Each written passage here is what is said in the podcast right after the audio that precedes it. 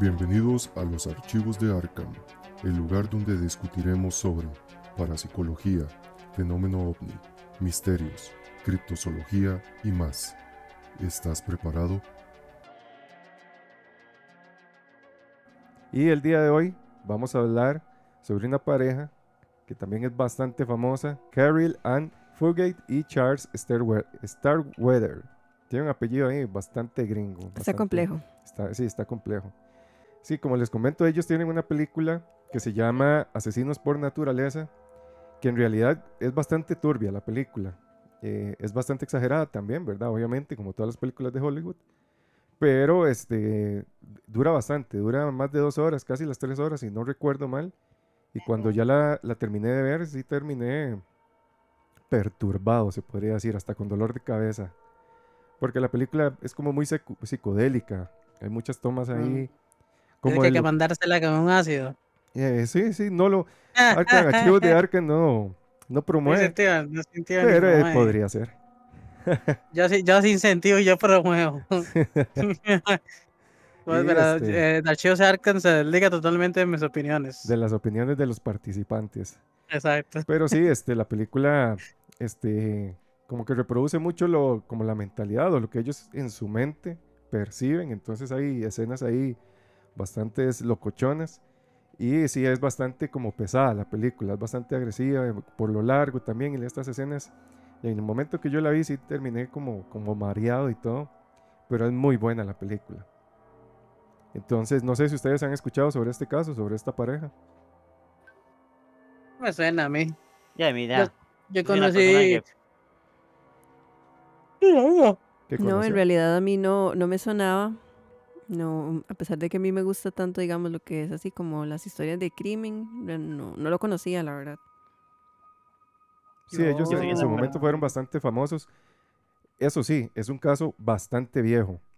Es un bastante viejo, es de los años 50, entonces 1950, por esos tiempos. Entonces, De sus años. eh, no, no son mis años, no soy un viajero del tiempo yo. Yo apenas tengo No. 20 añitos. Entonces, no, no. 20 de andar taxiando, sí. Hay que 20 ganarse de la haber caído plata. en las drogas. Y taxiando de noche. 20 años de haber caído en las drogas. Pero bueno. Este, yo nunca No, lo he no, escuchado. Yo he escuchado de una pareja eh, que le mencioné ahora, una pareja europea, que me parece que mataban, gen- como que escogían una pareja, como una muchacha que les gustara. Me imagino que se las tienen que conocer, ¿o ya lo has escuchado?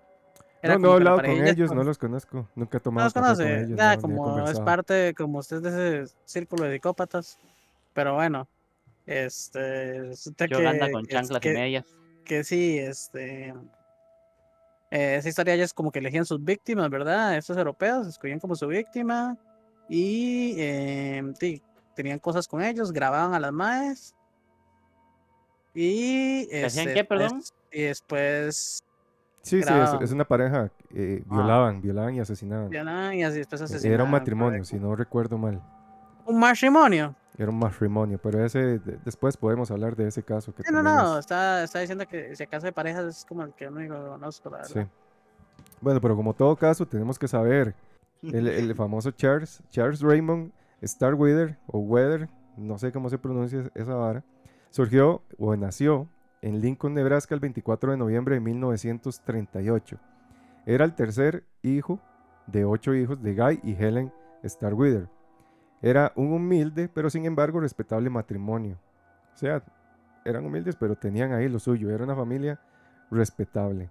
Guy era carpintero, Guy es el papá del, del susodicho, aunque pasaba largas temporadas desempleado gracias a su artritis. Y Helen trabajaba como camarera para contribuir a la familia eh, económicamente. Su paso por la escuela no fue como el mejor para Charles. Su sus compañeros siempre se burlaban de él por su pelo pelirrojo. Él era este, bastante, bueno, muy pelirrojo. Y son de estos pelirrojos que tienen muchas pecas. Entonces, le Es el hacían... estándar del pelirrojo real. Exacto, ah, exactamente. Y le hacían mucho bullying por esto. También él sufría, este, no sé cómo se llama eso, pero tenía sus, sus piernas muy arqueadas. Pero ok, debido a esto, em, y también a sus problemas para dialogar, él tenía problemas como Toto, como para hablar, como para sostener conversaciones inteligentes. No como Toto, ¿verdad? Eso no lo dije. O sea, eso es otro problema que él tenía. Entonces, también producto de esto, los dos dice Pille. él este, también sufría de mucho bullying, ¿verdad? Esas burlas le hicieron juntar mucha ira en su interior. O sea, él estuvo ahí eh, almacenando todo ese rencor que después descargaba peleándose muchas veces con otros este, chicos ahí de su, de su escuela. Sus escasos amigos recordaban después aquel, aquel carácter que él tenía y dicen que era muy doble cara. Él, por un lado, era cordial y dadivoso. Fake. Ajá. ¿Y qué? Dadivoso. Una persona dadivosa es Que se da. Que se, Alguien que que le se debe gusta al dar. público. alguien que le gusta Exacto, dar. que le como- gusta dar. Exacto. Y este, esto era con sus amigos, pero sin embargo, era muy violento, era muy iracundo, irascible, una vez que se sentía ofendido o desafiado. Él se aficionó al ejercicio físico y muy joven se convirtió, eh, y él estaba mamado, como dicen. Estaba mamado. sí. Estaba mamado. Como tenía, yo, como yo eh, quisiera. como usted quisiera. Él tenía mucha fuerza física y él tenía muy baja estatura. Entonces era como el, el típico, ¿verdad? Aquí Como Popeye. mamado. Sí, como Popeye, pero más, más inflado. Él apenas medía como unos 50 metros por ahí. Ah, no, pero es que es una garrapata. Sí, él era muy pequeño. Charles tuvo continuamente notas muy bajas en el transcurso de sus estudios, a pesar de su que su sabiduría era mayor a la media. A él le daba como mucha pereza estudiar, no le importaba estudiar en ese momento. Eh, hasta que tuvo 15 años fue que le diagnosticaron una miopía bastante fuerte. No obstante a esto, a él no le importaba, no poseía interés en los estudios, le gustaban mucho los autos y las armas. Él era este, como un óptimo cazador. A pesar de su corta visión, de su problema de miopía, se le daba muy bien lo que era la caza. Y además de esto, le gustaban mucho los cómics y las cintas policíacas. Eh, continuamente soñaba con transformarse en un criminal conocido. Y en 1956 conoció a Carol Fugate.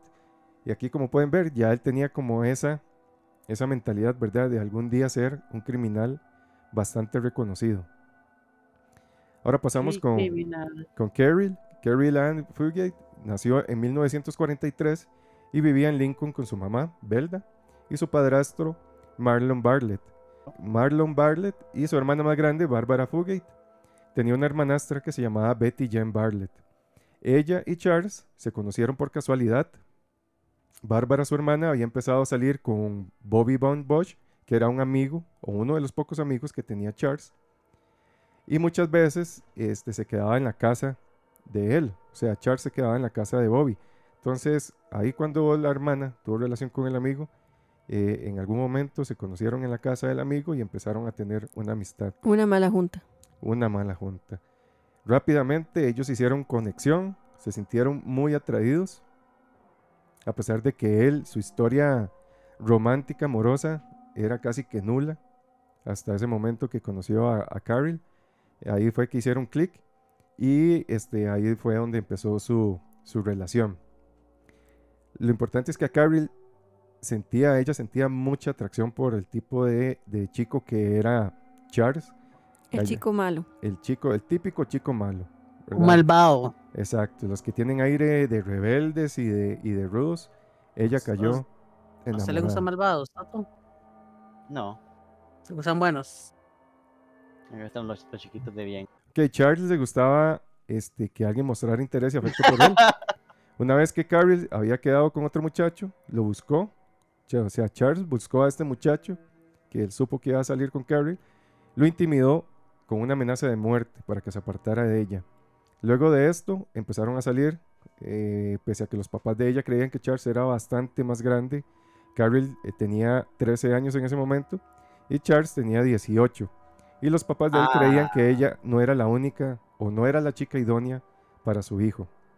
Entonces ahí los padres estaban totalmente eh, en oposición a su relación. Pero sin embargo ellos se siguieron viendo a escondidas. Eh, Charles abandonó el instituto en el último curso, le faltaba poco para terminar de estudiar.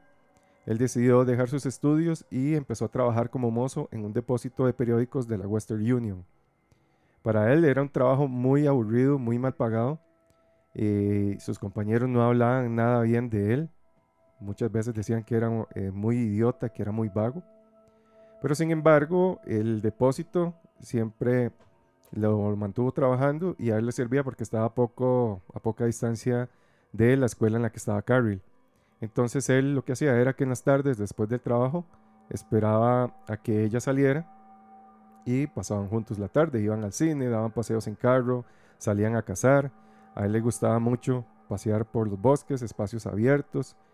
Charles le enseñó a Carol a conducir con el auto de su papá, a pesar de que también se lo habían prohibido.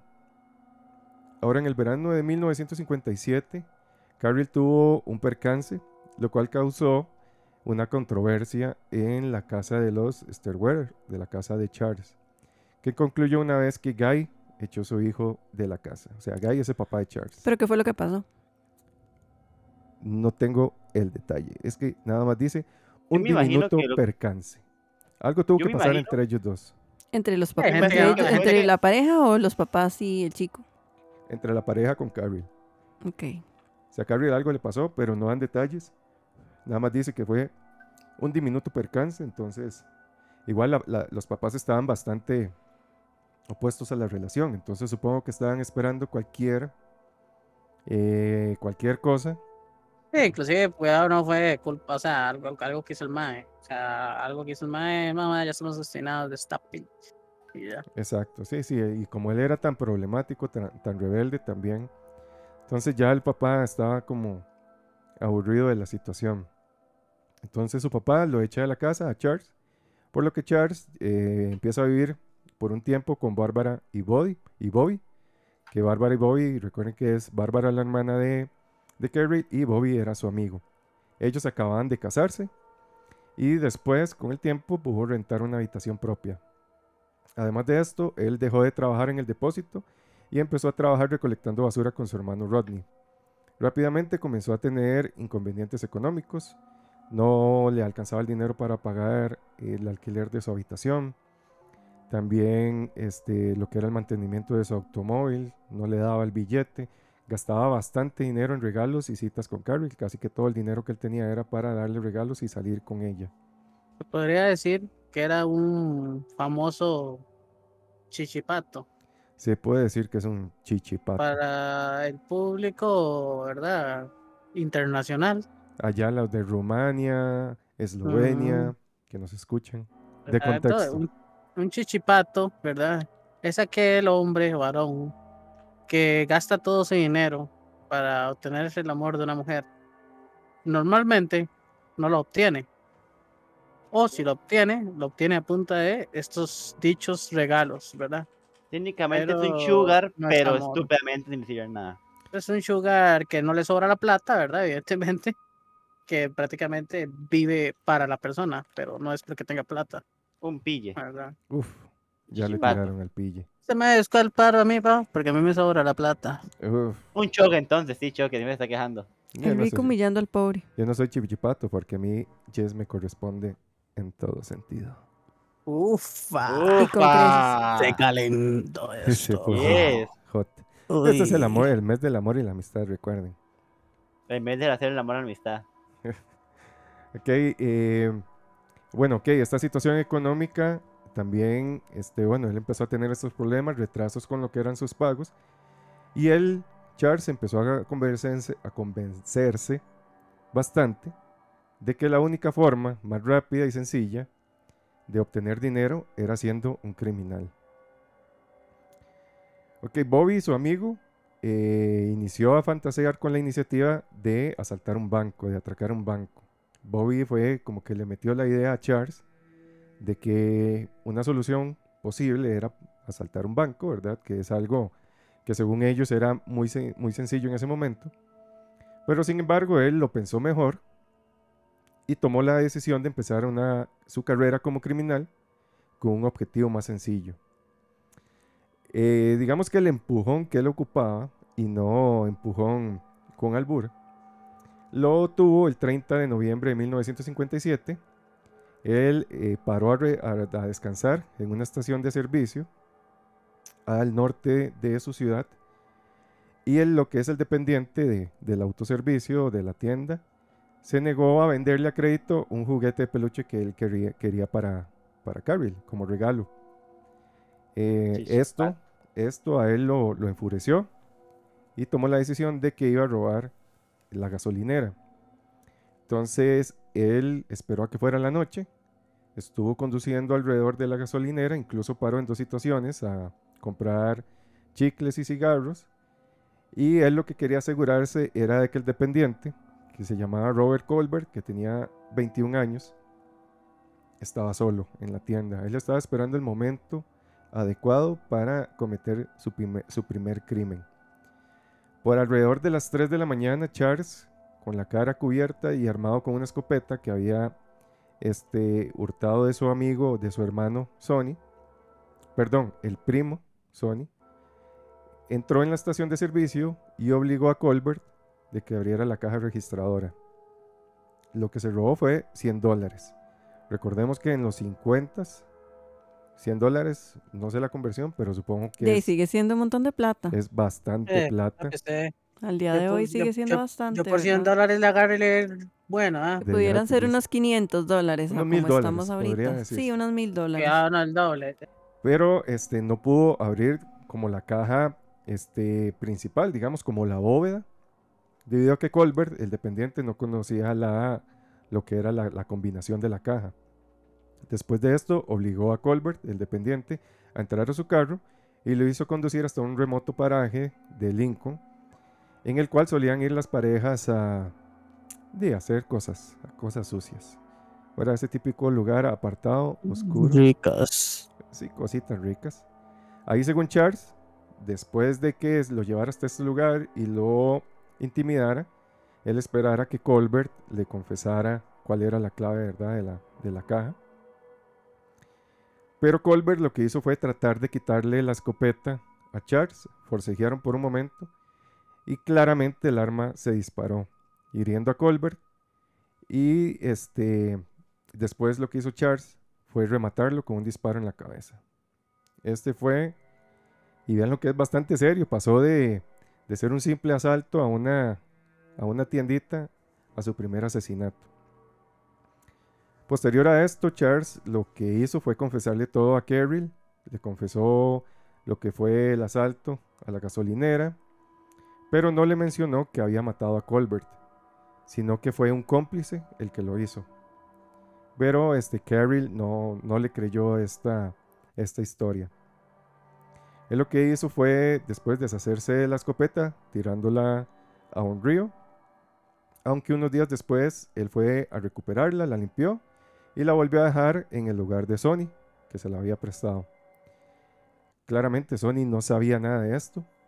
Charles nunca, ca- este, eh, por el momento, no alcanzó a ser interrogado por la policía, a pesar de que algunos empleados de la estación de servicio dijeron su nombre, sabían que él había estado ahí, incluso lo habían visto dando vueltas alrededor del lugar, pero este, no había por el momento algo más que lo pusiera a él como principal sospechoso. Ya con este dinero, él logró pagar su alquiler, logró pagar el mantenimiento de su auto, incluso lo pintó, se compró ropa. y vean lo que alcanzó esos 100 dólares. Se puso fachero. Se puso fachero, exactamente. Él se dio el gusto. Y al final, lo que fue la investigación de este homicidio eh, se cerró. No hubo pistas, no hubo suficiente eh, hay pistas para que la policía lograra dar con la persona y cerraron el caso. El 19 de enero de 1958, Charles tuvo una disputa con el matrimonio con el que ¿verdad? vivían o que estuvo viviendo en su momento. Eh, Carol había engordado últimamente y su familia tenía, digamos, el, el temor de que Charles la hubiera dejado embarazada. Así que le exigieron a ella que dejaran de verse. Dos días después, el 21 de ¿Dónde está enero- la lógica de eso? Exacto, es que ellos no querían, no sé, no querían esa pareja, no querían a Charles en la vida de, de Carrie. Entonces yo supongo que en su momento dijeron, ok, está embarazada, nosotros nos hacemos cargo, pero que él desaparezca. Pobre, solo porque de- de- estaba gordita. Sí, sí, de, quién sabe qué tan gorda, porque ellos para que pensaran que estaba embarazada. Ok, este, dos días después de que a, a- a Carol no le permitieran volverlo a ver, él volvió a la casa, ¿verdad? De, de Carol. Había quedado con este, Marion la semana anterior para este, ir a cazar. Querían ir a cazar liebres y creyó que podría ser una buena situación para poder hacer las paces con ellos. Este, ok, él cree que es una buena opción ir a cazar, pasar un tiempo a solas, como para ahí disolver un poco la tensión. Pero lo que sucede todavía no está como muy claro, ¿verdad? Algo sucedió en la vivienda de Carol, que todavía hay dudas. Hay varias hipótesis porque los testimonios o lo que después ellos dijeron no concuerda, siempre cambiaron sus, sus relatos, entonces todavía no está muy claro qué fue lo que pasó. Pero este, lo, que, lo que posiblemente pasó fue que los Bartlett, los papás de Carol, volvieron a discutir con él y a decirle que se fuera. Eh, al parecer la mamá de Carol le dio una cachetada a Charles Uf, y este se fue de la casa, eh, ¿verdad? Totalmente iracundo. Sí, no había manera definitivamente de No. ganarse esos señores. No había manera de que eso se, se solucionara.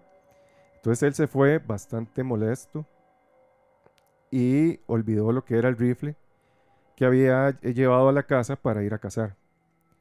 Y este rifle se lo había prestado su hermano Rodney. Él volvió por el rifle, otra vez empezó una disputa.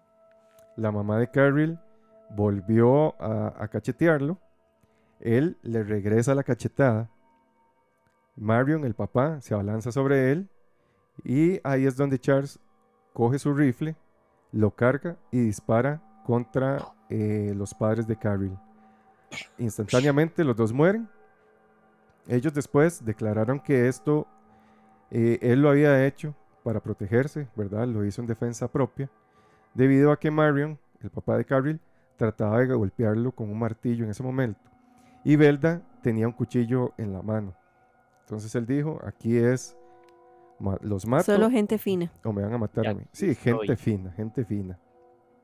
Después de esto, ellos eh, se fueron, ellos se fueron hacia la pequeña Betty Jane, que era la hermana de Carol, que apenas en ese momento tenía dos años, Ay, no. y la apuñaló hasta matarla. Ay, no. Ay, sí, Ay, no, ya, Ay, ya, ya espera como- no, espera un drama. estaba, estaba, estaba tensa, estaba tensa. Me, gusta- no. me gustó, me gustó la, la reacción. Sí. Ay, no, no Qué puede ser así. no. No, es que eso es muy feo, qué pecado. Sí, pobrecita, o sea, dos años, era, ella no sabía ni qué estaba pasando. Y Charles lo que hace es apuñalarla hasta que ella muere. Ellos envuelven los cuerpos en mantas, los ocultan en el patio trasero de la casa y limpian la sangre en la casa lo mejor que, que pudieron. Pero ¿Cómo los un paréntesis, ¿Qué, lo o sea? ¿Algo- así? qué raro, di, o sea, todo, todo mal di con ella, ¿verdad? Porque él puede estar muy tocado de la cabeza y estar medio loco y todo, pero di, al fin y al cabo era la familia. O sea, ¿cómo vas a ver como que matan a tu hermanita así tan feo y te vale? Parece. Sí, sí, es que recuerde que el amor hace que uno haga No, locuras. Pero Sí, dicen no que este del amor al odio hay un paso. Hay un paso. Sí, el problema de- con Carrie es que ella también estaba muy enamorada de Charles y querían estar juntos. Toda la familia estaba oponiéndose a esto.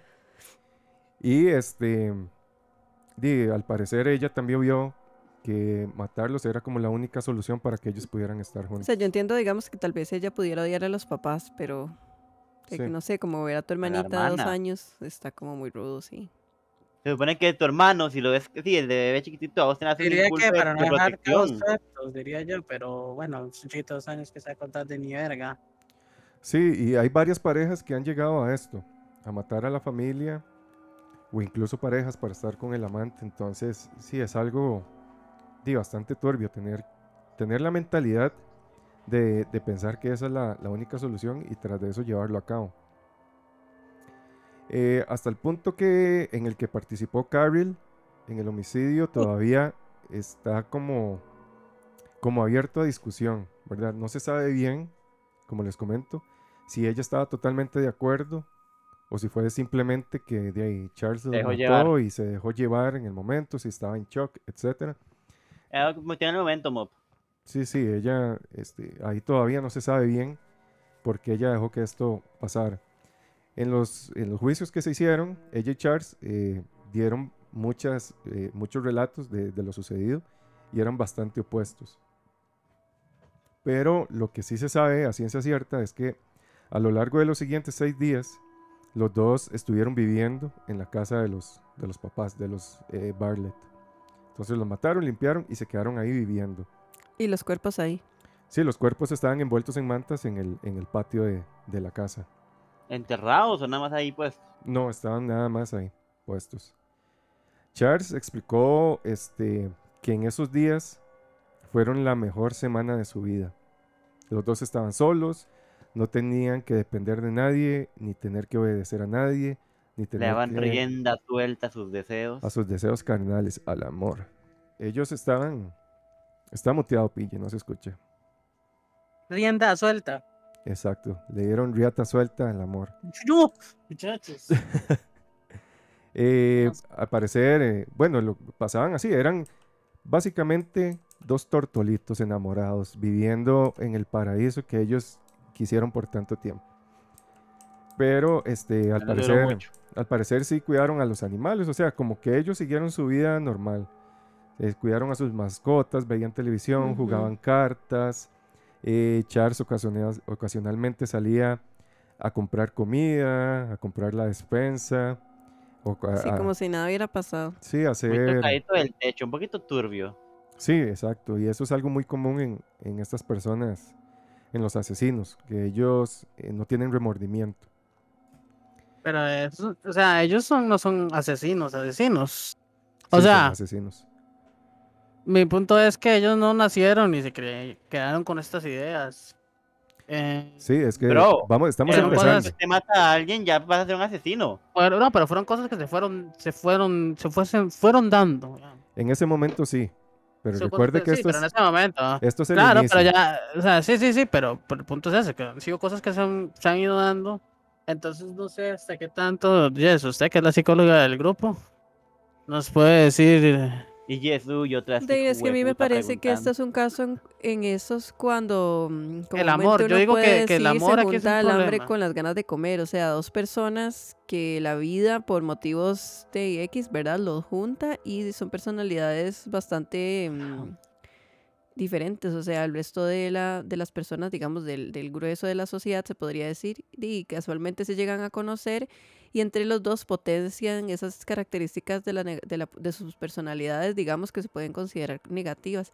Porque di, una persona ya tiene que tener algo, digamos, tiene que traer algo de, en su psique, en su desarrollo eh, mental, de mil cosas, ¿verdad? Para que pueda llegar a hacer algo como lo que hicieron, digamos. dice que ya estaban enfermos, lo Por- único que le faltaba era esa mecha, Sí, sí. Exacto, o esa sea, como que que, los- le o encender sea, la mechita, ya tenían la pólvora. Sí, digamos, yo pienso que ahí tal vez por la edad, ¿verdad? Eh, claramente tal vez él ya traía, y él, ¿verdad? Que ya tenía una historia delictiva, como, como acabamos de escuchar, tal Sí, él vez él estaba ya... deseando ser un, un- un Exacto, ya él traía como esa idea, ya él sabía más o menos cómo era él y ya tenía como un poco más formada esa personalidad, digamos, como mm, psicópata y ella se dejó llevar, pero también quiere decir que ella, digamos, en su composición, en su composición psíquica, ya también tenía de algo que la, pre- la, digamos, predisponía a poder ser y de la manera que terminó siendo. O sea, no cualquier persona puede hacer algo así. O sea, Sí. tienes que tener ya algo que, Una que predisposición. te lo permita exactamente. Sí, y en, la- en muchas hipótesis se habla de que esto ya estaba planeado, o sea, que ellos ya habían planeado todo el escenario, que incluso, eh, digamos que el asesinato no iba a ser en la casa, sino que iba a ser en el bosque, por eso él había planeado ir a cazar, pero la situación, eh, digamos, la discusión se dio en la casa y terminó acelerando el, el asunto. Pero sí, ellos ya tenían la predisposición a hacerlo. Eh, yo creo que él ya había pensado en, en hacerlo con, con antelación. Ok, en estos días, como les digo, ellos vivieron normalmente. Incluso Charles fue a dejar el rifle a su hermano. Y es lo que, lo que ellos hicieron para mantener a sus vecinos alejados. eh, ellos lo que hicieron fue que le dijeron a la comunidad o a los vecinos que toda la familia estaba enferma, que tenían, tenían una gripe muy fuerte y que estaban en cuarentena. Que Tenían COVID. Tenían el cockpit. Y también llamaron al trabajo de, de- del papá de, de, de ella, diciéndole, ¿verdad?, que él estaba muy enfermo y que no iba a poder trabajar en, en varios días. El sábado 25, Bob y Bárbara Von Bush, qué apellidos más extraños tienen ellos, fueron con su, con su pequeño hijo para hablar con la mamá de Carrie. Eh, pero esto lo que hizo fue, eh, ¿verdad?, alertarlos. Ellos vieron que había algo extraño en la casa de Carrie. Ellos dijeron que querían verlos para ver si necesitaban ayuda. Eran como una amistad ahí cercana. Pero ella siempre dijo, ¿verdad?, con la excusa de que tenían gripe, de que no podían hablar. Esto inquietó a Bárbara. Lo que hizo que, ¿verdad?, claramente ella viera señales de que algo estaba pasando. Poco tiempo después regresó con Rodney, que era este, el hermano de, de Charles, y Carrie le contó la misma historia, ¿verdad? Que estaban enfermos. Ellos seguían desconfiando, incluso alertaron a la policía, y la policía poco tiempo después acudió a, a la casa.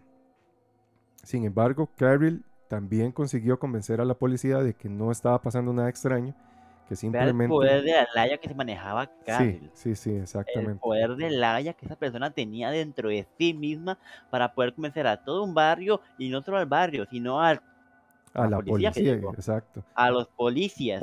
Que esos más topan con mentiras todos los Sí, días. pero es que yo me imagino que no se esperaban tal vez por su perfil, ¿verdad? De era una chiquilla, básicamente. Sí, nadie se esperaba que, que hubieran hecho eso. A los pocos días también la hermana de Charles, la Beta, se dirigió hacia la casa. Ella no se creyó el cuento de que estaban enfermos, así que Carrie le comentó que Charles estaba en la casa planeando un atraco para, eh, digamos, un atraco a un banco. Entonces que por esto ellos esta- estaban tan encerrados como tan herméticos porque él estaba planeando eso y no querían que nadie se diera cuenta. Esto fue el sábado 25. Para el lunes 27 por la mañana, la mamá de Berla, Belda Bartlett se dirigió a ver a su hija. Carrie le contó la misma historia que a los otros, pero este Pansy, no, Belda no le creyó lo que estaba diciendo su nieta y también acudió a la policía. En ese momento, uno de los hermanos de Charles también este, llamó por teléfono a la policía para contarles lo que había dicho, ¿verdad? Este, Carol. La policía acompañó a los dos a la vivienda de los Bartlett. Nadie contestó a la puerta. Entonces lo que hicieron fue botar la puerta, entrar en la, en la casa. La casa para ese momento ya estaba vacía. No encontraron nada dentro de la casa que les hiciera sospechar. Así que los, eh, los acompañaron de vuelta a sus casas y no se preocuparon más. O sea, como que ahí quedó el asunto. En la tarde, Bob y Rodney, el, este, el amigo y el hermano de Charles, volvieron a la casa. Ellos también tenían muchas sospechas. Y ahí en ese momento fue cuando hallaron los cuerpos de la familia.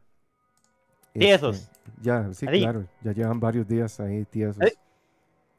Ellos estaban ocultos en un, en un gallinero que por el momento no se había utilizado. Entonces ellos pusieron ahí los cuerpos. Y esto sí, Se lo dieron de Ya. comer a las gallinas. las gallinas. No, no, no habían gallinas, estaba vacío. Y ya con esto, ok, la policía se dijo, aquí pasó algo. Hasta ese momento dijeron, ya aquí sí hay cuerpos, entonces sí, vamos a ponernos a investigar. Fuimos timados. Ok, entonces ya la policía este, tiene los cuerpos y es en ese momento que ellos eh, ponen una orden de búsqueda y captura para la pareja. Eh, la pareja se escapó porque unos días antes de que llegara la policía, la abuela de Carol había llegado a visitarlos. Entonces ellos, suponiendo que iban a ser descubiertos, decidieron, ¿verdad?, pintarla. De una vez huyeron. Ellos se llevaron algo de ropa y dinero, se llevaron la escopeta y el revólver calibre 32, que era propiedad del padre de, de Carol. puta, pero que bien detallado estaba. Me encanta. Un pequeño percance. Lo más, sellaron la escopeta y la, la pistola calibre 32 con siete balas incluidas y Es que las armas después las encontraron, entonces pero antes era por eso un tienen el detalle. percance. Sí, es que fue un pequeño percance. sin importancia que desencadenó en todo esto. ok, entonces ellos se llevan las armas de que eran propiedad del padre de, de Carrill, se subieron al carro que tenía Charles y se este, dirigieron a Bennett, que estaba a unos 20 kilómetros al sureste Bennett. de Bennett, al, este sureste de Lincoln, donde ellos vivían. Este era un lugar que Charles conocía bastante bien. Él había ido ahí este, frecuentemente para cazar con su padre. Así que lo primero que él hizo fue dirigirse hacia la granja de August Mayer, que era un conocido de la familia de, de Charles. Era un hombre ya anciano que vivía solo en esta granja, que era bastante aislada de la ciudad. Y en estas tierras ya él había cazado, entonces eran tierras bastante conocidas. En el camino hacia la granja, el carro de Charles eh, se atascó en el barro, lo cual hizo que ellos tuvieran que caminar hacia la granja. Ya llegados en la granja, Charles procede a asesinar al ancianito, a Meyer, de un disparo, y después eh, procedieron a registrar la vivienda. Matan al anciano, recogen dinero, ropa, comida, también se llevan un rifle calibre 22 que tenía el anciano. Volvieron a su auto, lo logran sacar del barro y se van hacia la ciudad para comprar municiones. Y ahí Charles toma la decisión de volver a pasar la noche en la granja. Este, una vez más, el carro se, se queda atascado en el barro, así que tienen que volver a pasar, ¿verdad? Caminando todo lo que tuvieron que pasar anteriormente. Y este, pero en esta ocasión deciden caminar por la calle principal que iba a dar hacia la granja, no por el sendero que ellos estaban, habían llevado antes. En esta calle principal ellos piden un aventón, como dicen, ¿verdad? Piden ride. Eh, un carro se para para darles, este, ¿verdad? El, el- el ride. Y dentro del carro iban dos adolescentes, Robert Jensen, de 17 años, y su novia Carol King, de 16. Eh, lastimosamente, la generosidad que ellos tuvieron, ¿verdad?, de llevarlos, la pagarían a punta de pistola. Charles los Por obliga sapos. por sapos pobres. Nunca le, nunca le hagan un aventón a nadie, a menos de que sea otro tipo de aventón. Uh. Aventarlos a un río, dice usted. Este, Sí, sí, ma, que, que común es en Estados Unidos, perdón, eh, más con todos en estos tiempos de los asesinos serial, seriales, ¿verdad? cereales. Cornflakes, cereales, el- cereales, eh, que eso lo odian mucho, ma, eh, o sea, como siempre moría alguien por un aventón, o sea, eso, siempre alguien moría así, Siempre. era, era como el inicio. Y yo digo, ma, pero eso es que, eh, sí, putas, ¿qué? Como, o sea, y en no todas las películas de terror, siempre el asesino este, se lleva a alguien. Y, y no, había Los muchos gringos, asesinos no- que, que, que también su forma de actuar era esa. Sí, Recoger pero gente por en la eso le calle. digo, ma, o sea, una noticia. No, eh, tal persona muere así. Después otra noticia, tal persona así. Ma, es- es- ma, porque han habido miles de muertes así. Exacto. O sea, ya hay que entender que no Ya, se aprendan, hace. aprendan. Claro. Sí, sí, es algo, es una práctica muy común. Es una Lo práctica único muy que común. pueden aventar ustedes, gente, es un polvo. A punta de bala se les pagó el, el favor de haberles hecho el ride. Y este ellos dejaron los cuerpos, ¿verdad? En, en el auto. Y cuando encuentran el cuerpo, varios disparos sobre el chico iban a la cabeza. Y lo que fue la novia, ¿verdad? De, de, de Jensen, que era el, el que conducía, también tenía es- disparos en la espalda y también puñaladas en el abdomen. Al parecer estas fueron efectuadas con un cuchillo bastante estrecho y de doble filo. Este cuchillo nunca se encontró. Estaban sin ropa de cintura de la cintura hacia abajo, lo cual hizo sospechar que Charles aprovechara la situación y abusara, Un abusara de ella, necrofilia. No se sabe, o, o no tengo aquí anotado si fue antes o después, pero sí se sabe que abusó. Un rapidín. Y él siempre lo negó esto, pero sí estaba la, la evidencia. Ellos dejan los cadáveres en el refugio, ¿verdad? En la granja a la que iban. Escaparon ahora en el carro de Jensen y volvieron a su ciudad, a Lincoln. Charles eh, quería saber si ya habían descubierto los cuerpos y cuando llegó a la casa de Carrill vio que estaba llena de, de policías, por lo que supuso, ¿verdad? Que claramente ya este, se habían dado cuenta. Entonces él toma la decisión de alejarse y este, lo mejor era marcharse de, al estado de Washington, donde vivía su hermano Leonard. Ahí él pensó que estarían a salvo, ¿verdad? Él pensó que todavía no eran, no estaban como sospechosos, ¿verdad? No sé, pero él pensó en su momento que yéndose a vivir con su hermano era este, lo mejor y que ahí estarían a salvo. Al poco tiempo tomó otra decisión y volvió otra vez a Lincoln. Lo que hicieron fue dormir en el carro. A la mañana siguiente, eh, la mente, la maravillosa mente de Charles ideó otra, otro plan. Él lo que quería hacer era entrar en algunas casas del barrio de Lincoln, descansarían ocultos en las casas, robarían el dinero, ¿verdad? Que pudieran y algún auto y escaparían por la noche. La casa que escogieron pertenecía a Chester Lord Ward. Él era una persona bastante adinerada. Al parecer era como de la industria, eh, de la parte industrial de ahí de- del pueblo. Entonces tenía bastante dinero. Cuando entraron en la casa, por suerte Ward no estaba. Pero lastimosamente, sí su mujer, Clara de 46 años. Y eh, este, la, no sé cómo se dice, la mucama, la, la sirvienta. La ama de Mm. llaves. La ama de llaves, que se llamaba Lillian Fell, de chacha. 51 años. Y para este, hacer la cosa peor, la mucama era sorda. Eh, ok, las dos fueron retenidas como rehenes hasta la tarde. Más adelante fueron atadas y amordazadas. Y después fueron apuñaladas. Un poquito de bondage satánico. Aparente, ahí.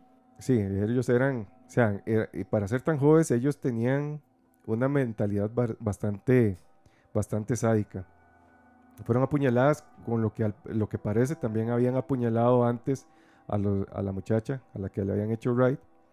Y este, por ahí de las 6 de la tarde, ya el señor Ward vuelve a su casa y en ese momento Charles lo apuñala y le dispara en la cabeza. Charles y Karen eh, escapan en un carro, propiedad del señor Ward. También se llevaron dinero, ropa y joyas que habían encontrado en la casa. Esa misma tarde eh, descubren el cuerpo de los, los muchachos que les habían hecho right y en la casa de el señor Ward. Después de esto siguen también una serie de este, homicidios que hicieron la pareja, estos tortolitos enamorados. Y esto, esto hace que todo el estado se ponga en, alerta, entran en, en estado de pánico porque anda una pareja de asesinos que no tienen, no tienen este, escrúpulos. Ellos andaban libres matando porque sí. Sí, ellos, Pero, pero no era como que les gustaba. sí, sí les gustaba. Era, sí, pero. Sí, sí les gustaba. o sea, más el método de ellos era como, dime, si tengo que matar, lo mato. No, me, no, imagino no, que no. En el, me imagino que en el, en el camino de, de un poco de disfrute, ¿verdad? Pero, ellos- La mentalidad era, si me encuentro a alguien, lo mato. Claro, claro, claro, claro, claro. Por eso sí lo disfrutaban. O sea, ellos muy bien podían meterse en las casas, robar y listo. o- y, y amordazar a las personas, atarlas, pero no, ellos sí tenían el deseo de matar a las personas. Ellos sí eran muy sadistas en este sentido. Y como le digo, los asesinatos siguieron. Yo los defiendo, man. No, no es porque usted es un psicópata. Son mis amigos. Usted es un psicópata en potencia. Son mis amigos. Yo defiendo a mis amigos. Ok, lo que era la, la población de. Lincoln, Lincoln y Bennett, estaban en total pánico, por lo que estaban casi que eh, en un estado de alerta. Todo el mundo estaba en sus casas, muy pocos se tomaban el riesgo de, salir. Muchos de ellos empezaron a, este, a armarse, comprar armas, comprar municiones, porque en cualquier momento cualquiera de esas viviendas iba a ser un posible, un posible objetivo para ellos. ¿Qué se me hizo Jess? Que hace rato no habla. La está en perdimos. otro universo. La perdimos. Muchas gracias por pasar, Jess.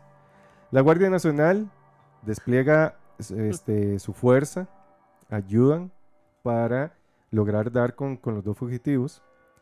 Y este, la policía lo que hacía era ir buscando casa por casa en Lincoln para ver si encontraban a la pareja o si encontraban algún indicio, ¿verdad?, de por dónde estaban. A la mañana siguiente, un pariente de Ward llega a su casa y ahí es donde descubre los cadáveres. A medida que Charles y Carol se alejaban en rumbo hacia Wyoming, ellos cruzan la, la frontera en la mañana siguiente a la que mataron a los Ward y al mediodía llegan a la metrópoli de Douglas. Era una zona famosa como unas tierras, como unas tierras hostiles, eran como una zona muy árida. En este lugar ellos oyen en la radio que habían encontrado los cuerpos de los guards y que la policía estaba buscando el auto en el que ellos viajaban. Dieron la descripción detallada, entonces ya se dieron cuenta que los estaban buscando. Así que Charles toma la decisión de cambiar el, transporte. A unos pocos kilómetros de donde ellos se encontraban, vieron un carro que estaba estacionado al lado de la carretera. Su propietario, Mert Collinson, eh, él tenía 37 años, estaba casado, tenía dos hijos, estaba durmiendo en su interior.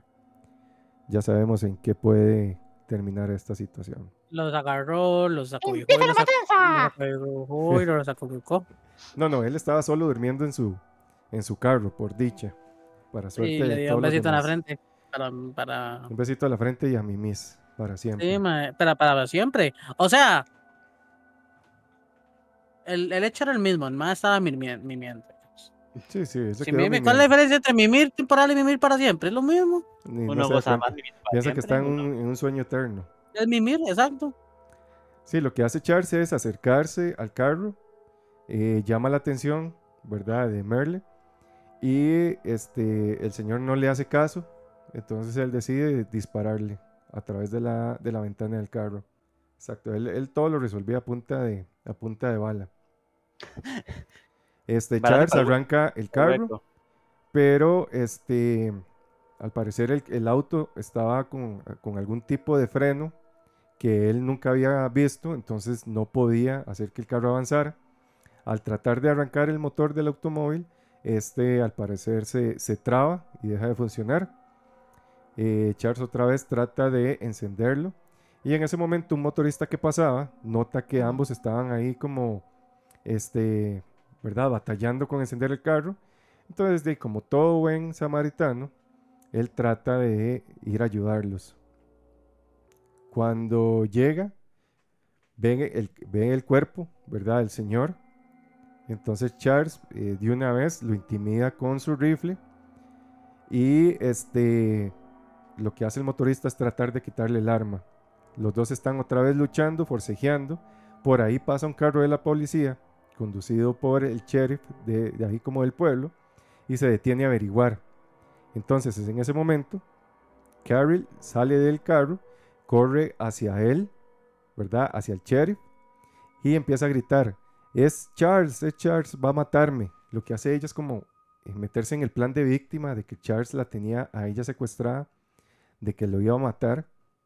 Entonces, Charles lo que hace es meterse al carro, logra arrancarlo y se va, ¿verdad? Charles atraviesa este, todo lo que es el poblado, saltándose semáforos, él va en plan de fuga totalmente. La patrulla del sheriff da una vez aviso, ¿verdad?, de que él está en este pueblo. Entonces, de una vez, ¿verdad?, se despliegan todas las, eh, todos los agentes, empiezan con este, esta persecución, empiezan a abrir fuego contra él. Este, logran darle al carro, pero este, no, no le hacen daño a él. Lo que sí pasa es que los, vidrios, ¿verdad? El carro explotan con los disparos y logran hacerle daño en la cara a Charles. Él cree en ese momento, al ver la sangre, que está eh, herido por una bala. Entonces, lo que hace es detener el automóvil y se entrega a la policía. Eh, ambas, ambas personas, ¿verdad? Charles y Carol, los dos son trasladados hacia la prisión de Douglas, que era donde estaban en ese momento. Se les toma el testimonio. Charles eh, asume la responsabilidad de todos los homicidios, salvo el de Clara Ward y Lillian Felsen, que era la esposa del señor Ward y la, y la mucama. Ellos aseguraron que una vez que se fueron de la casa, ellas seguían con vida. Entonces ellos dicen que fue el señor Ward que al final este, seguro las mató o algo pasó ahí, pero que ellos cuando se fueron estaban con vida. Carol este, parecía o hacía dar, se metió en el papel de que era muy católica y que estaba en estado de shock. Entonces ella empezó a relatar incongruencias, era muy incoherente en lo que ella decía, se contradecía mucho. Al día siguiente, eh, lo que era el 30 de enero de 1958, los dos son extraditados a Wyoming en Nebraska para ser juzgados. Eh, Charles fue internado en la prisión estatal y Carol, debido a su corta edad, ella era menor de edad, quedó bajo protección de este, un servicio médico psiquiátrico y ellos fueron este, juzgados por separado. Ambos pasan la noche en la penitenciaría de Gering, que, que, también queda en Nebraska, y este, ahí en la celda Charles empieza a redactar en la pared, como escribir, ¿verdad? En la pared de la, de la celda, como un tipo de confesión. Lo que fue el juicio para Charles empieza el 5 de mayo. Él no quería como pasar por todo este ¿verdad? Este, Casi cinco días duró para que le hicieran el juicio. Exacto. Él no quería como pasar por todo esto, ¿verdad? Tedioso del juicio y todo este asunto. Entonces, este, lo que hicieron fue juzgarlo también nada más por el homicidio de Robert Jensen, que había más eh, probabilidades de conseguir una condena bastante, bastante larga para él, por toda la evidencia que había.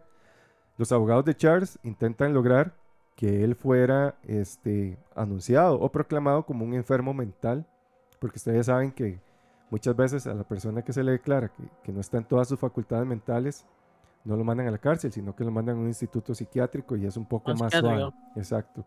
Entonces eh, los abogados intentan entrar por este lado, ¿verdad? Para declararlo a él como, como loco. Ya saben, si matan a alguien y los agarran en juzgado y en juicio, Háganselo. No, eso lo tienen hacen que todos. tienen que todos. demencia. Sí, sí, que escucharon Todos voces. Échenle la culpa al diablo. Usted, que escuchó voces que decían, mátalo, mátalo. todos los asesinos seriales fingen demencia, todos. Sí, O sea, sí, no- todos fingen demencia. no hay- Eso es lo primero a lo que, a lo que recurren. Igual eso es lo que dicen los, los- la gente que los defiende. Exacto. El abogado de ellos, digamos, su mamá eh, diga que se está loco y ya. Eso es como el manual. Primer paso, hágase el loco. Y niéguelo todo. Que no recuerde nada. Entonces sí, ellos dicen que al él estar loco no es totalmente responsable de sus actos. Pero, este, sin embargo, Charles se negó a esto. Según él mencionaba, nadie se iba a acordar de un, asesi- a un asesino de mente. Recuerden que él tenía desde hace mucho tiempo esa mentalidad de que él quería ser un delincuente reconocido.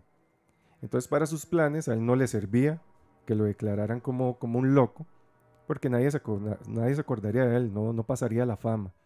Entonces él prefirió eh, defenderse alegando que él había matado por defensa propia.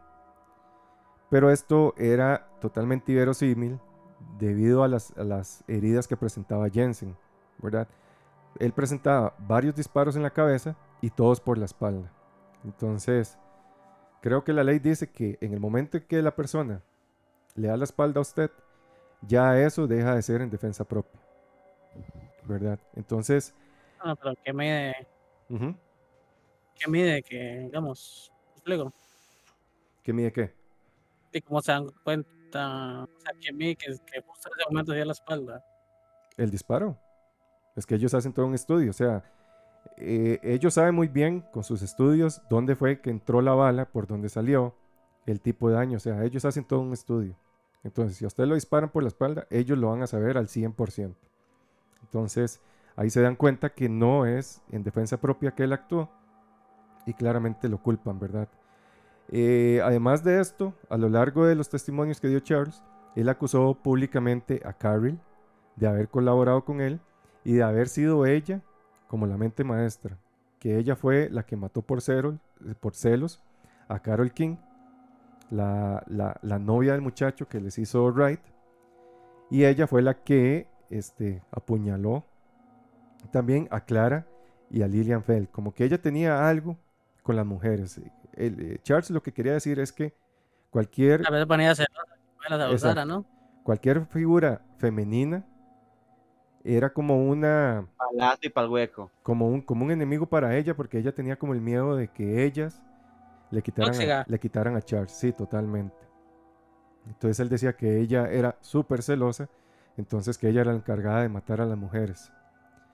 También él declara que ella fue la que remató de un, des- de un disparo a Mer, el señor de del carro que habían encontrado aparcado.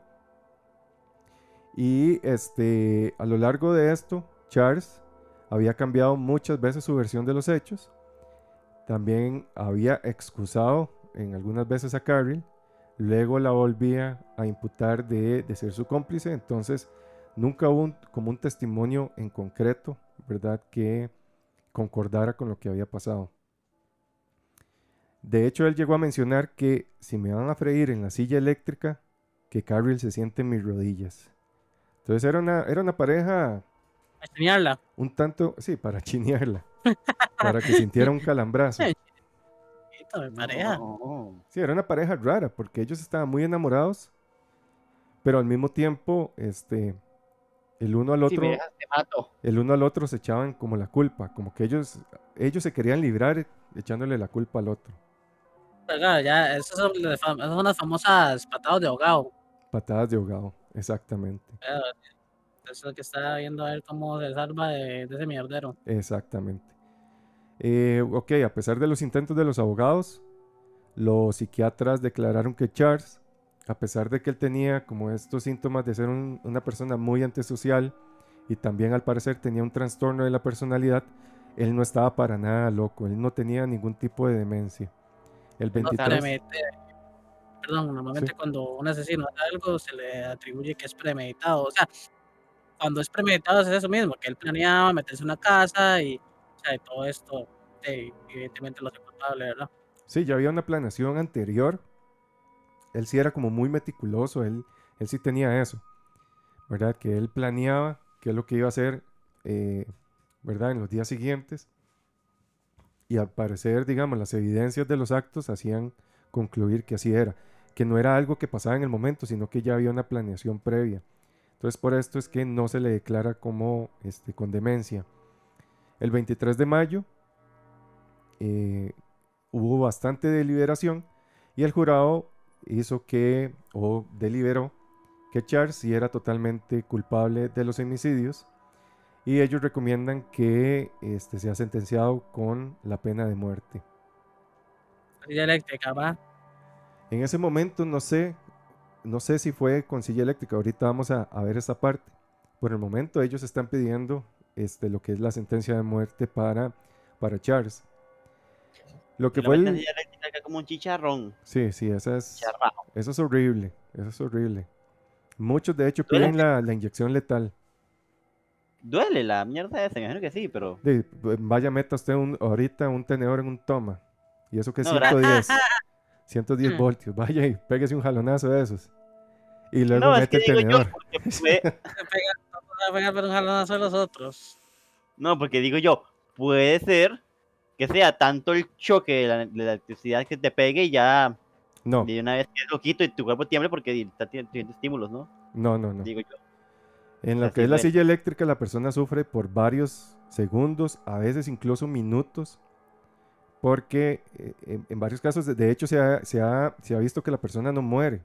Le pegan el corrientazo y tal vez hubo una baja en el voltaje o no le pusieron bien eh, las cosas y le pegan el corrientazo y después esperan que esté muerta y la persona sigue viva.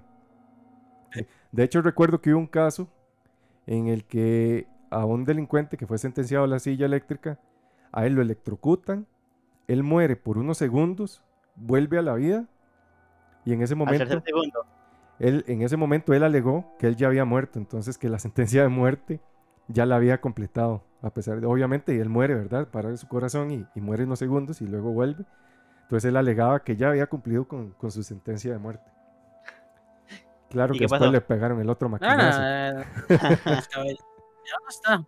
No, no, no, o sea, tiene algo de lógica. No era. Tiene algo de lógica, pero sí, después le pegaron el corrientazo igual. Lo mandaron con, con Chus, con, Con señor Chus, Chus. con señor Chus. Ok, entonces el juicio de Carrie empieza el 27 de octubre. Ella ya es juzgada como una adulta y no como una menor de edad, aún teniendo 15 años. Y ella es acusada de este, el homicidio en primer nivel. Esto se puede hacer, juzgar a alguien. que- O sea, a ella que era una niña. Bueno, ahora una niña. De hecho, que este fue el primer caso en la historia judicial de, de Norteamérica, que condenaran a alguien por la gravedad del asunto, siendo menor de edad como una mayor de edad. Al Sí. igual que Charles, a ella también se le juzga por el homicidio de Robert Jensen, solo que ella sí antes había admitido en una de sus declaraciones que ella le había quitado la cartera, lo cual también la convertía en ¿verdad? coautora del homicidio, además con un robo. Para su protección, se recurre a exponer a Carrill como víctima de Charles y no como una cómplice. Esto es lo que alegaban los abogados. Ellos exponen que Carrill era la víctima, que Carrill estaba en la casa de sus padres en el momento que Charles llegó y mató a sus padres. Ella simplemente estaba eh, viendo televisión cuando Charles decide matar a todo mundo. Ella dice que Charles le había dicho a él que él y su banda estaban planeando este, robar un banco y que sus papás lo habían descubierto y que por esta razón estaban retenidos eh, en un espacio secreto. Que nada les pasaría si Carrill no decía nada. Eso fue la historia que ella, ¿verdad? Ahí este, inventó. A partir de esto, entonces lo que ella relata es que Charles no los abandonó, no los dejó a solas, sino que este, incluso llegó a atar a sus padres, a amordazarla, a, ella también la tenía amordazada, que ella en los días que estuvieron encerrados, ella estaba secuestrada, que ella estaba siendo víctima de Charles, que ella estaba atada y que él lo único que hacía era darle comida, que ella nunca tuvo nada que ver con la muerte de sus padres. Pero claramente, ¿verdad? El relato de Charles era otro, las evidencias eran otras totalmente. Así que también se le culpa el homicidio de sus papás y de su hija. Porque se demostró que ella voluntariamente acompañó a Charles en esto. También se reafirman las acusaciones de que ella había cometido personalmente algunos de los homicidios, como había este, dicho Charles, que él- no era el autor único, que ella no era nada más un testigo presencial, sino que ella participaba también en los homicidios. Ella inventó todas esas historias, no logra convencer al jurado y este, inclusive el jurado y el juez demostró el escepticismo ante los relatos de Carrill y era evidente que ella nunca había tratado de este, fugarse, ¿verdad? De, de tratar de, de escaparse de, de Charles, sino que había mucha evidencia de que ella este, estaba feliz, digamos, con él y con lo que estaban haciendo. Bueno, al final el juzgado la considera culpable y también ella es juzgada y condenada a cadena perpetua. Ellos eh, en el tiempo hicieron numerosas apela- apelaciones, incluso apela- aplazamientos de la sentencia de muerte, pero en lo que fue el 25 de junio de 1959, Charles es ejecutado en la silla eléctrica. Al Le parecer, hicieron un le chicharrón. hicieron- eh, sí, sí, lo dejaron, pero refrito. Por De eso hecho, quería que la otra se sentaran las piernas. sí, no pudo cumplir su, su último deseo de estarla ahí, sentir el, el- el calambrazo con ella. Un abrazo, sí. Sí, de hecho, algo que pasa en su estancia durante la prisión es que Charles demostró que él estaba totalmente feliz y encantado con toda la atención que estaba recibiendo de parte de los medios. Él ya en ese momento vio que era como una figura pública, que era un asesino famoso, que en ese momento era como el, el tema número uno en, la en las televisiones y en todos los medios, y este, logra cumplir su, su sueño. Por otro lado, Car, eh, o Carol, eh, ella fue recluida en la correccional para mujeres en York, en Nebraska. De hecho, se dice que su comportamiento fue ejemplar. Inclusive, inclusive ella estudió, ella obtuvo un grado estudiantil en, en su estancia, lo cual le permite a ella salir bajo una... eh, Sí, libertad condicional, dice. sí, libertad ¿Cómo condicional.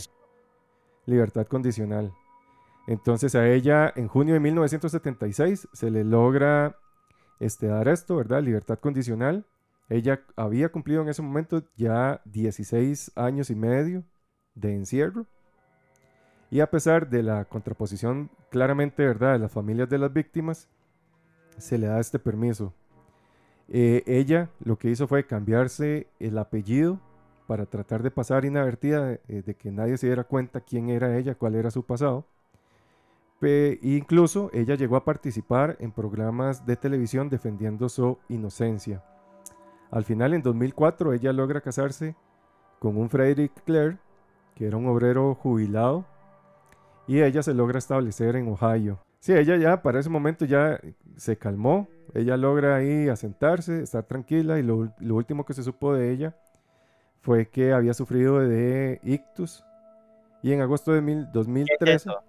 el ictus. Creo que son Mm. como este, como derrames, si no estoy equivocado. Un ictus ocurre cuando un vaso sanguíneo que lleva sangre al cerebro se rompe o es taponeado por un coágulo u otra partícula. Ok, un taponazo. Se taponeó. Se taponeó. No le servía mucho el mareo que tenía. Sí, entonces ella sufre eso, sufre un accidente de, eh, eh, digamos, en auto y este, queda bastante herida, queda gravemente herida. Y eso es lo último que se sabe de la pareja.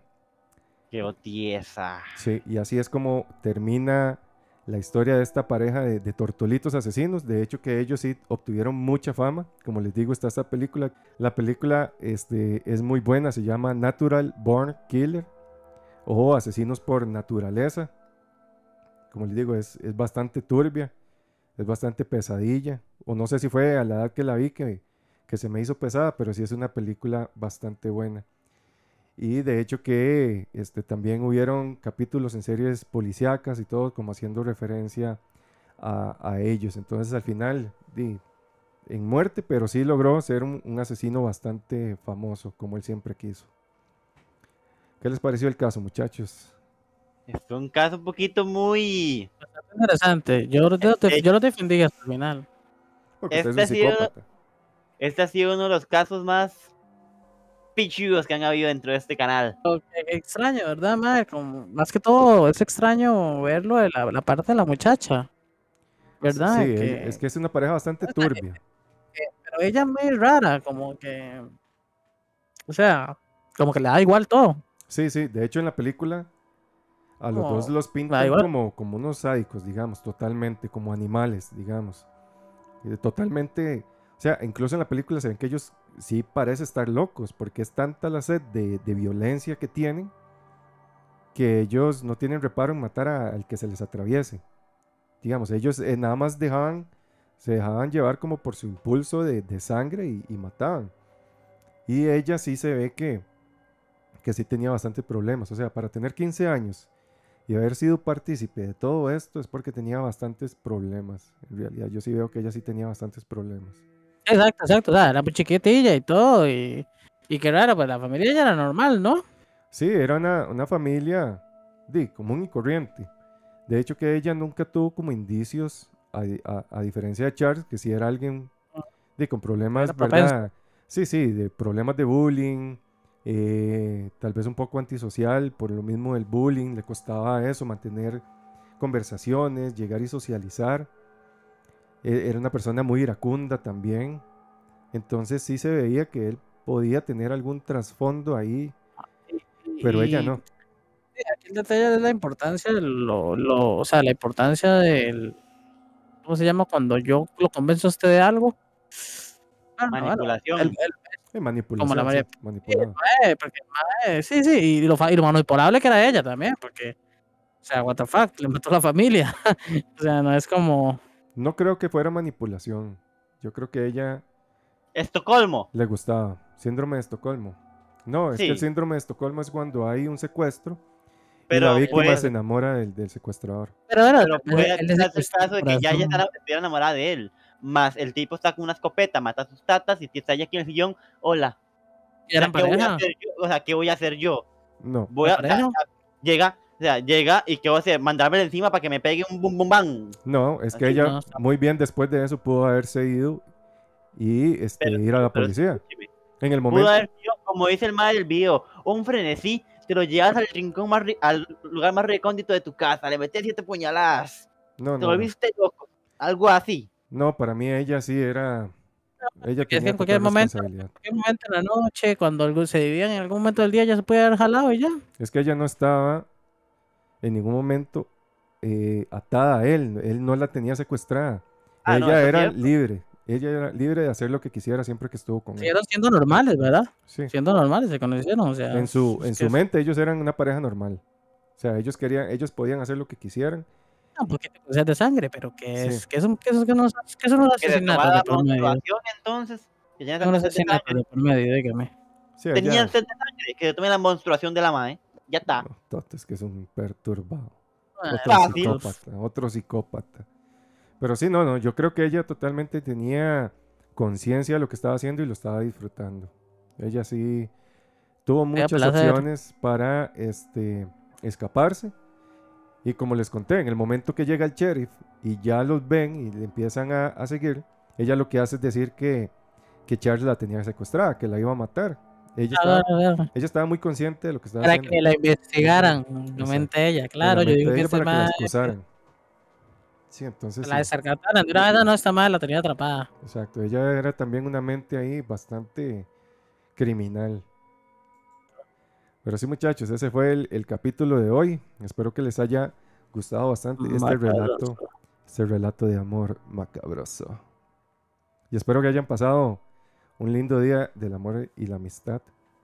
Desde aquí, desde mi oficina, bueno, desde la oficina de Molder, que yo siempre le, le alquilo aquí un espacio. Les mando muchos besitos. Les recuerdo ¿Dónde? donde quieran. Y les recuerdo seguirnos en nuestras redes sociales, que en realidad solo es Instagram, como Archivos de Bueno, Arkham. más. Y tenemos, recuerden que esto va a ser resubido en Spotify, Apple Pod- Podcast y Evox. Recuerden que todo, y YouTube también. Todos los martes, entre 7 y media, 8 de la noche, aquí estaremos contándole estos relatos, relatos de amor y de odio en el amor, en el mes del amor y la amistad. No de hacerle el amor a la amistad, como dijo Tato. Y este, sin más, si quieren, se, se despiden, compañeros. Hasta luego, yo y mi pelona le decimos adiós y que los, los, los deseo ver pronto. Y que ya eso es todo por mi parte. Listo, muchas gracias, Pilla. Bueno, este, muchas la gracias a todos por haber estado el día de hoy aquí, apoyando como siempre al Chuk. Eh, este, recordarles ahí nada más que pues también tenemos el, pod, el podcast. Recordemos, como siempre decimos, este es el podcast macabroso y el del jueves es el más sabroso. Nada más para despedirme y finalizar, quería mandarle un besito a, a todas mis novias, ya que estamos en el mes del amor y la amistad. Bueno, con esto nos despedimos y los esperamos para la próxima. Chao.